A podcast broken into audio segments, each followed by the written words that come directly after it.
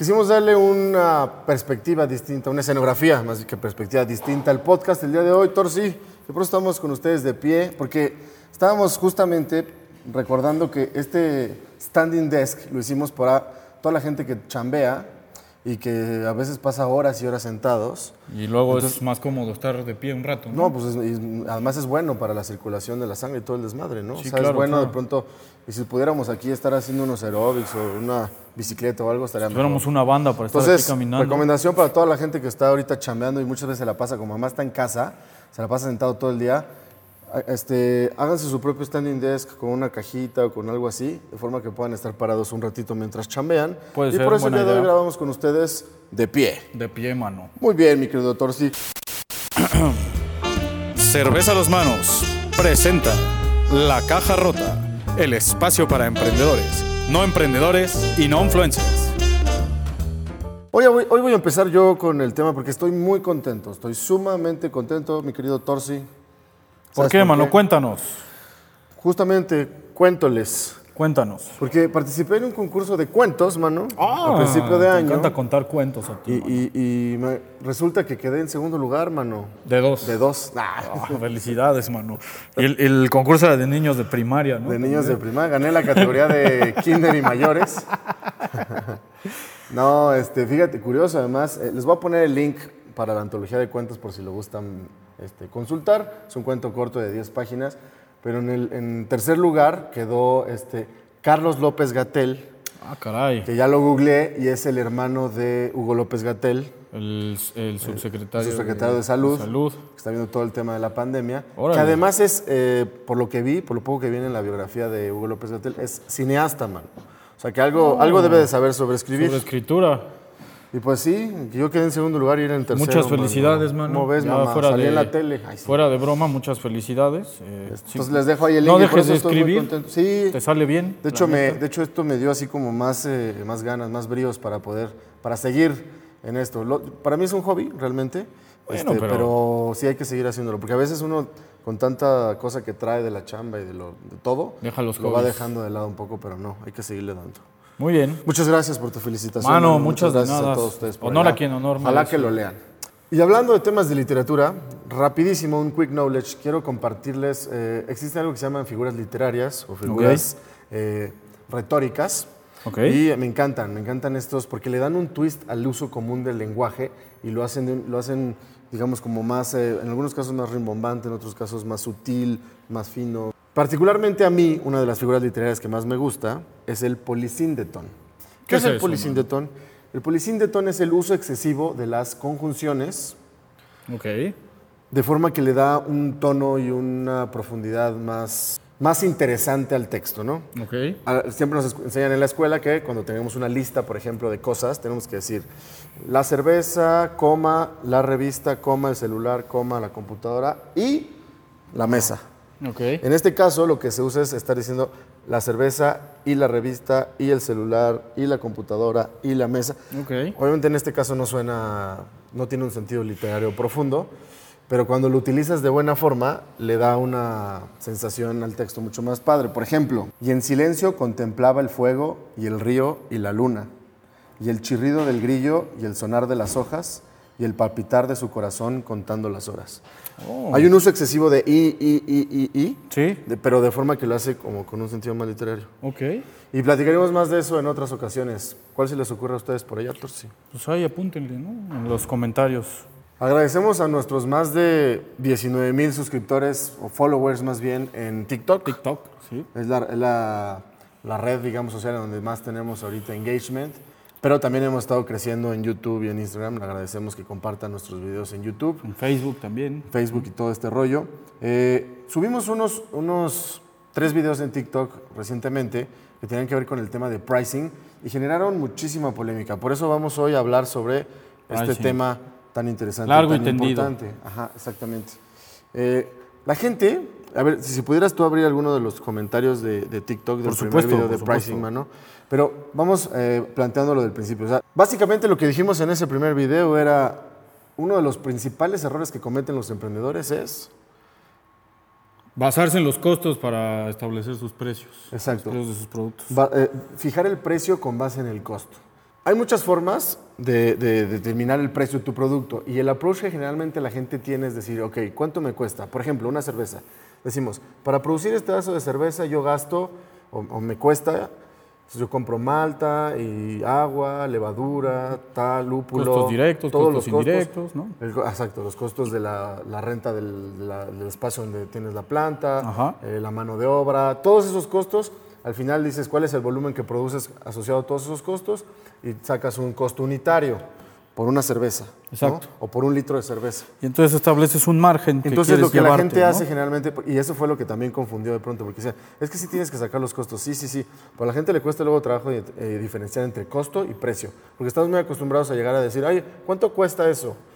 Lo que estamos preguntando realmente es cuál es el precio o cuánto vale. Exactamente. Pero cuánto cuesta, el costo es el monto que te cuesta justamente producirlo, fabricarlo, hacerlo, ¿no? El costo es, el- es la cantidad que erogamos, ¿no? De- Que utilizas de- de para producirlo. Para producir algo. Y el valor o el precio es el- la cantidad de dinero que necesitas para poder adquirirlo, consumirlo, utilizarlo. Exactamente. Entonces ahí hay una diferencia entre esos dos. El costo, el costo puede estar aquí y el precio acá. Y este margen que se genera obviamente es lo que te va a ayudar a ti a tener una utilidad en tu empresa. ¿no? Entonces, ¿de qué forma determinas eh, si el costo lo tienes aquí? ¿En qué lugar tienes que tener el precio? Exacto. Muy arriba, muy abajo, ¿cómo? Entonces, lo que decíamos nosotros es que el, el approach del precio, de fijar el precio a través del costo, es erróneo y la mayoría de los emprendedores cometen este tipo de errores. Dicen, ok, me costó producir este vaso, me costó 10 pesos. este le de voy a poner un margen del- Entonces le agrego un 20% de utilidad, que es lo que yo quiero tener, Sí. y entonces ya con eso. Pero, ¿qué tal que allá afuera, o sea, si tú, y esa es la bronca, ¿no? Lo que planteamos. ¿Qué tal que el mercado está acostumbrado o dispuesto a pagar 25 pesos por un vaso de cerveza y tú, en tu perspectiva, lo que hiciste fue nada más cobrarlo a 12 pesos? Entonces, entre 12 y los 25 que está dispuesto a pagar el mercado, o el valor que percibe el mercado sobre esos 25, te estás perdiendo ahí 13 pesos. Exactamente.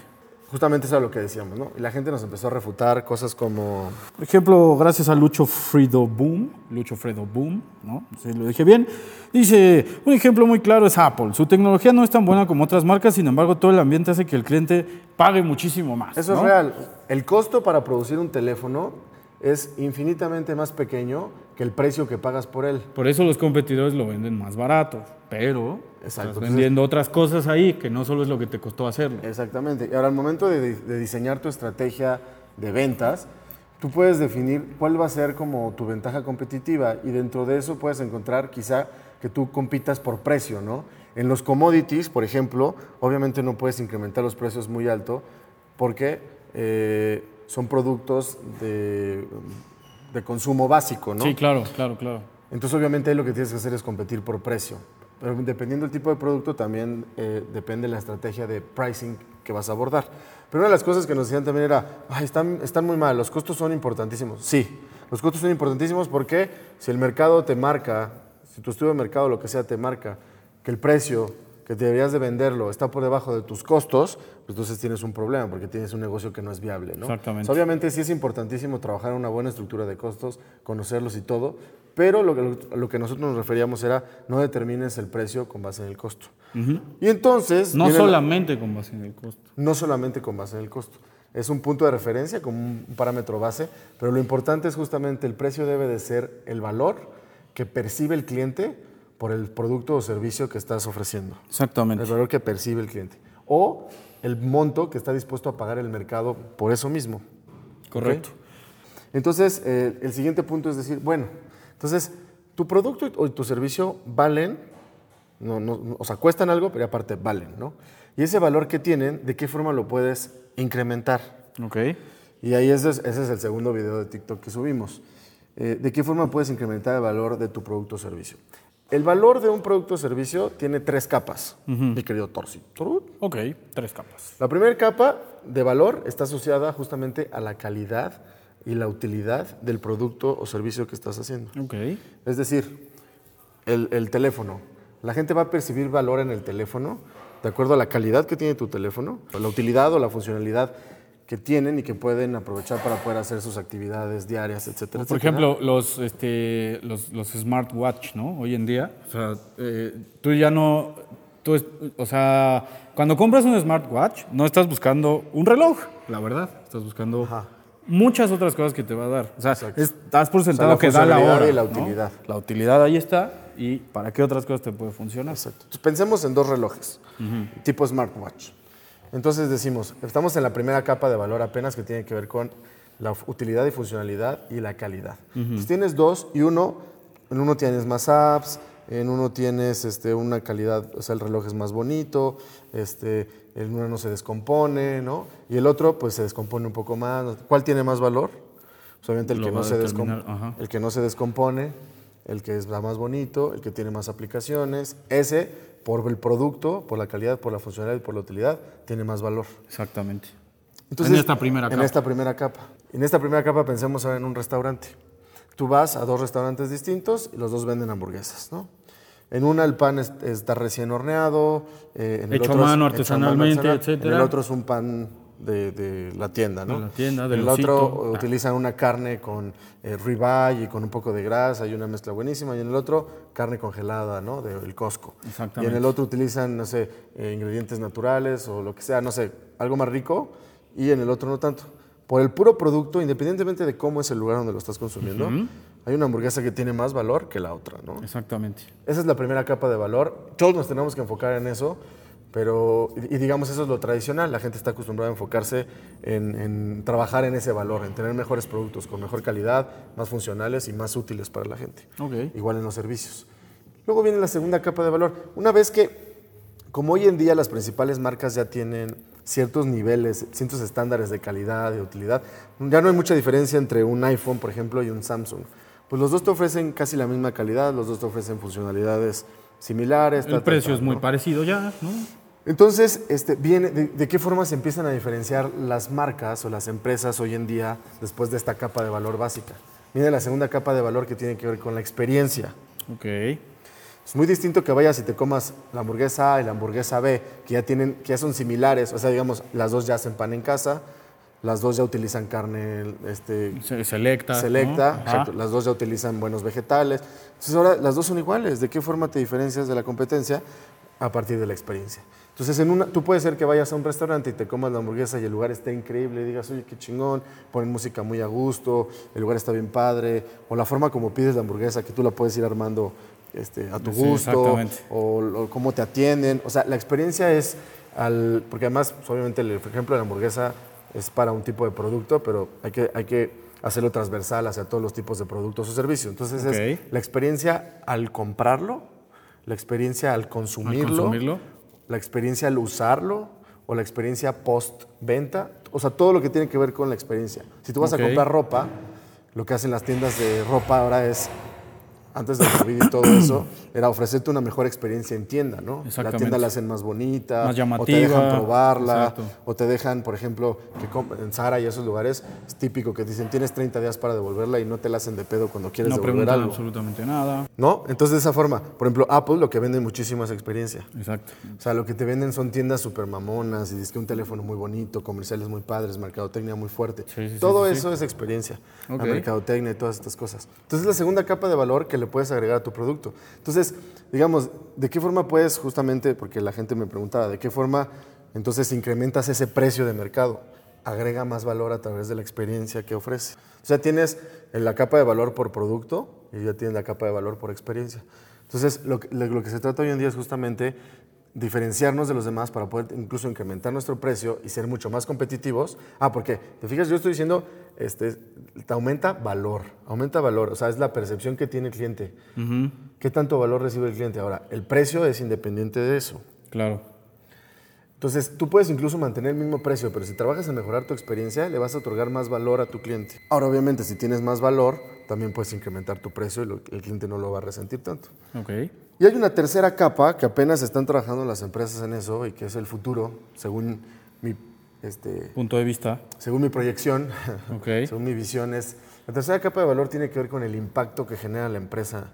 Hoy la gente está buscando consumir o adquirir productos y servicios que generan impacto en el medio ambiente o en la sociedad. Que sean amigables, ¿no? Con el Pues entorno. puede ser que sean amigables con el entorno o que, que generen impacto positivo en, el- en la sociedad o en el medio ambiente. Por ejemplo, hay una marca de una cadena de comida que ahora ya adquirió McDonald's, pero digamos en esencia era este, Chipotle, que lo que hacían Ah, eran sí. dos cosas.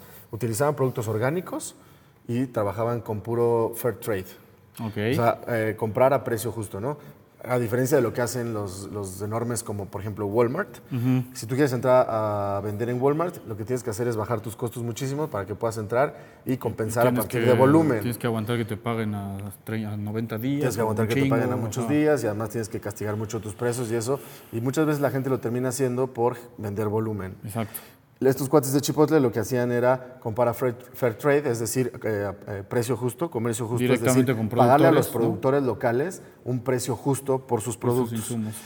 Entonces, ese monto, digamos, eso, ese extra que están pagando ellos, lo que hacen es transferirlo, trasladarlo a, a sus clientes. O sea, el cliente, por ver que es un- una empresa fair trade, es una empresa orgánica, etcétera, están dispuestos a pagar por un burrito o por un bowl de comida muchísimo más de lo que pagarían por una hamburguesa, este, por una Big Mac de Y, a- y McDonald's. ahí están los números que demuestran que mu- una gran cantidad de personas pagaría los 20 dólares o algo así que cuesta un... No, cuesta- como 15 dólares. 11, 12 dólares. Ah, bueno. Eh, los 11 o 12 dólares que cuesta un burrito, ¿no? Ajá, exacto. Eh, en vez de pagar 4 y algo por una hamburguesa. ¿no? Exacto. Una hamburguesa que trae refrescos y papas. Que ¿no? trae además muchas cosas más, ¿no? Entonces la gente está empezando a buscar ese tipo de marcas, marcas que no utilizan, que usan poco plástico, marca- marcas que reusan, este, marcas que generan campañas de apoyo, que donan, etcétera, ¿no? Entonces, de esa forma agregas valor a tu, a tu marca, agregas valor a tus productos y servicios y entonces puedes incrementar el precio. Chipotle lo hizo. Ok. En lugar de vender a lo que realmente costaría un burrito, si lo hicieran con productos normales y pagaran no a fair trade, sino a los productores les castigaran el precio y todo esto, pues te podrían vender el burrito a 5 dólares.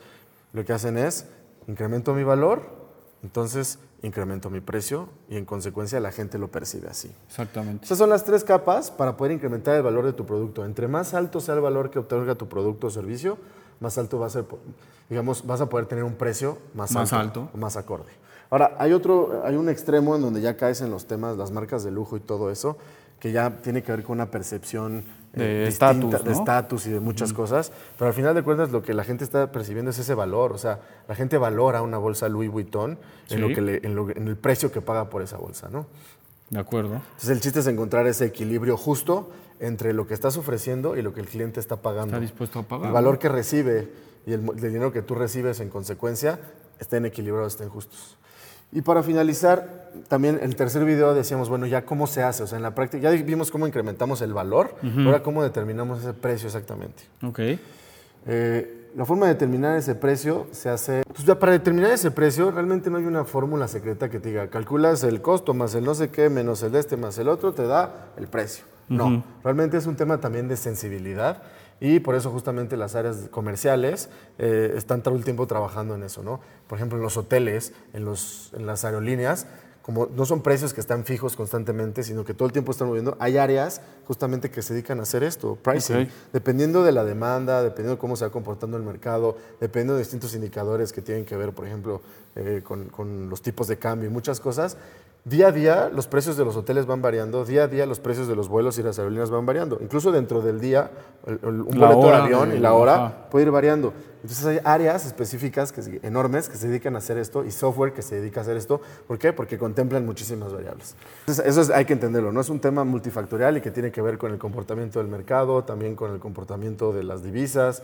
eh, eh, con la temporada, con muchas cosas dependiendo el giro del negocio en el que Sí, hay estés, muchas variables del que van a el servicio en el que estás. al precio, si ¿no? estás vendiendo cosas que tienen que ver con la época navideña, pues obviamente la época de Navidad va a ser la fuerte para ti, vas a poder subir tus precios, etc. Pero bueno, ¿cuál es el approach, digamos, para poderlo hacer? Primero, primero, primero, lo que tienes que hacer es determinar tu modelo de negocio. si, no, si no entiendes, si no lo determinas correctamente, si no sabes cuál es tu modelo de negocio, no vas a poder diseñar este, tu estrategia de pricing. Ok. ¿Qué es el modelo de negocio? Básicamente es determinar de qué forma vas a generar ingresos para tu negocio. Ok. O sea, por ejemplo, Netflix lo que hace es tú pagas una renta mensual y entonces... Y este, pone a tu disposición un catálogo de títulos. entonces ese es el modelo de negocio, de, de un pago, una suscripción y haces un pago mensual, ¿no? Ok. Este, hay, unas, hay un modelo de negocio en el que se paga una sola vez Y y, ya ahí se acabó, ¿no? Como te compro un teléfono y ahí se Y ya. Hay otros este, que tienen que ver, por ejemplo, con un, es un transaction fee, como por ejemplo Airbnb Ok. o Uber. Uber, Lo que hacen es te Rappi. cobran un porcentaje. Si yo me hospedo en una, en una locación de Airbnb, voy a pagar eh, mi- eh, 150 dólares y Airbnb se va a quedar con un fee. Ese es otro tipo de modelo de negocio. Entendiendo el modelo de negocio, vamos a poder después diseñar la estrategia de pricing. Una vez que ya definimos el modelo de negocio, si es por licenciamiento, si es one time, si es por mantenimiento, si es por suscripción, si es por renta, si es por qué tipo, este, entonces lo que vamos a hacer después es definir la arquitectura de precio. El pricing no es determinar un precio nada más, sino es decir quién va a pagar, cuánto va a pagar y cada cuánto va a pagar. Y eso justamente te lo va a decir el modelo de negocio. Ok. Entonces, también depende de eso. O sea, el, el valor, digamos, el, el- el monto que tú vas a solicitar de precio va a ser muy distinto si lo va a pagar una sola vez, como comprar un software que digo, oye, voy a comprar el Final Cut Pro, pago, no sé, 3.500 pesos por eso, o voy a comprar un Adobe, donde tengo que estar pagando una licencia de 20 dólares al mes. Ok. O sea, dependiendo de eso, entonces también voy- me va a ayudar a determinar el precio. Entonces, es la arquitectura de precios. ¿Quién lo paga? ¿Cuánto paga por eso y cada cuánto va a pagar por eso? Ok. ¿Va? Después, para encontrar ese monto adecuado, lo que tenemos que hacer es definir el segmento de mercado al que vamos, al que vamos dirigidos. O sea, O que. sea, si es un iPhone, obviamente vamos dirigidos a un cierto segmento. Y si estamos vendiendo arroz, estamos dirigidos a otro segmento. Ok. Y si estamos vendiendo Huawei, estamos vendiendo otro a segmento. Y si es cerveza artesanal, es un segmento. Y si es cerveza comercial, es otro segmento. Igual, si eres Harvard Business Review, pues vas tirándole un segmento. El chiste es conocer ese segmento, porque ese segmento tiene capacidad de pago, tiene intereses, tiene hábitos de consumo y todo eso. Incluso en los servicios, ¿no? ¿A quién te Sí, quieres dirigir? O sea, si vas a reparar autos, ¿no? Si vas a reparar autos de lujo, autos de una baja gama, si vas a ofrecer servicios legales, pues a una, este, cuánto quieres cobrar por ellos y a quién se los vas a ofrecer. ¿no? Exactamente. Entonces, conocer ese segmento y conocerlo psico y sociodemográficamente, todos los hábitos de consumo, el tipo de marcas que consume, en qué gasta, cómo gasta, este, cómo, en qué rango están también sus ingresos, todo eso, eso se puede hacer con un estudio de mercado, ¿no? Y por último, mano, benchmarking de Entonces, precios. entonces tiene que ver con el, con el estudio de mercado. Ah. Y por último, exacto, el benchmarking de precios. Lo que tienes que hacer es comparar si es que ya existen productos similares a los tuyos. O sea, si yo voy a sacar un nuevo teléfono, pues ya tengo todo un mundo de comparación de precios del teléfono. Entonces yo me voy a, digamos, A yo hago mi análisis rango, y ¿no? decir, exacto, yo, mira, el iPhone está en este segmento y tiene este precio, el, el Huawei está en este otro, Samsung está aquí al ladito, este, no sé quién sigue todavía, Motorola está por acá. Yo, yo en qué nivel estoy, en qué nivel de valor estoy. Estoy por abajo, o sea, ofrezco más calidad que Motorola, menos calidad que Motorola. Entonces, ¿en qué rango me voy encontrando? Y fijo un precio adecuado dependiendo de eso. Ok. Es, de esa forma lo podemos hacer. Si estoy haciendo cerveza es algo similar. O sea, cuando ya hay productos que existen en ese tema, es fácil encontrarnos dependiendo qué tanta calidad ofrezco, funcionalidad, utilidad, la primera capa de valor. Mi experiencia, ¿qué tal es? Si yo voy a vender ropa y quiero competir contra Sara, pues tendría que competir en experiencia, porque pues la calidad de la ropa Sara no es tan buena. Entonces, si mi calidad es más alta, pues entonces puedo tener un precio más alto. Pero si mi experiencia es más baja, pues Sara me gana en eso. Pero, entonces, por eso hay que irnos encontrando en ese rango. ¿Qué pasa cuando son productos, los decían, pues, nuevos o que no tienes un punto de comparación tan Sí, directo? sí. Casi en todo tienes un punto de comparación directo. Y si no es del mismo segmento, es de algo más. este, Sí, o sea, es raro si que quieres vender, algo eh, que no moto- haya en en el mercado, ¿no? Exacto. Y sí, sí, pues paténtalo, ve cómo lo cuidas, porque... Pero lo que puedes hacer es, es comparar contra hábitos de consumo o hacer grupos o, o grupos de testeo. O sea, lo que haces son estos grupos este, de testing. y juntas gente, le muestras tu producto y, te- y le preguntas cuánto estarían dispuestos a pagar por ello. Y la gente te va a dar un estimado. Sacas una estadística y entonces te das cuenta cuál es. Y si no, la otra es comparar. Si mi segmento es esto, ah, pues si mi producto está dentro de la categoría de diversión, por ejemplo, no sé, es una página de internet de chistes, voy a inventar algo Sí, muy burdo, sí, sí, ¿no? Pues cuánto gasta la gente, por ejemplo, en, en entretenimiento y puedes ver desde videojuegos, este, Netflix, ir al cine, gastar en restaurantes, tal, tal, tal. Entonces tú entiendes su hábito de consumo y entonces te pones ahí, o sea, ¿qué tanto valor ofrezco yo dentro de lo mío? Entonces puedo estar en un rango de precio de este estilo, ¿no? Ok. Entonces, a final de cuentas, de nuevo, el precio lo debe determinar lo que el mercado está dispuesto a pagar y el valor que el cliente está percibiendo. De esta es la forma de hacerlo. Definimos el modelo de negocio para entender cómo funciona, la arquitectura de precio, qué, cuánto y cada cuánto va a pagar. Ok. Eso está asociado al modelo de negocio. Definimos el segmento de mercado y lo conocemos perfectamente. Y al final, para determinar ese monto, hacemos el benchmarking para encontrar en qué nivel estamos y qué precio podemos poner. Este, y, y si no, hacer un grupo de testing para decir cuánto percibes que tiene de valor este producto para ti y la gente te diga un precio, o compararlo contra productos este, sustitutos o, o similares, ¿no? ¿Cuánto gastan en el entretenimiento? Ah, Entonces, si mi producto dentro de entretenimiento, tanto.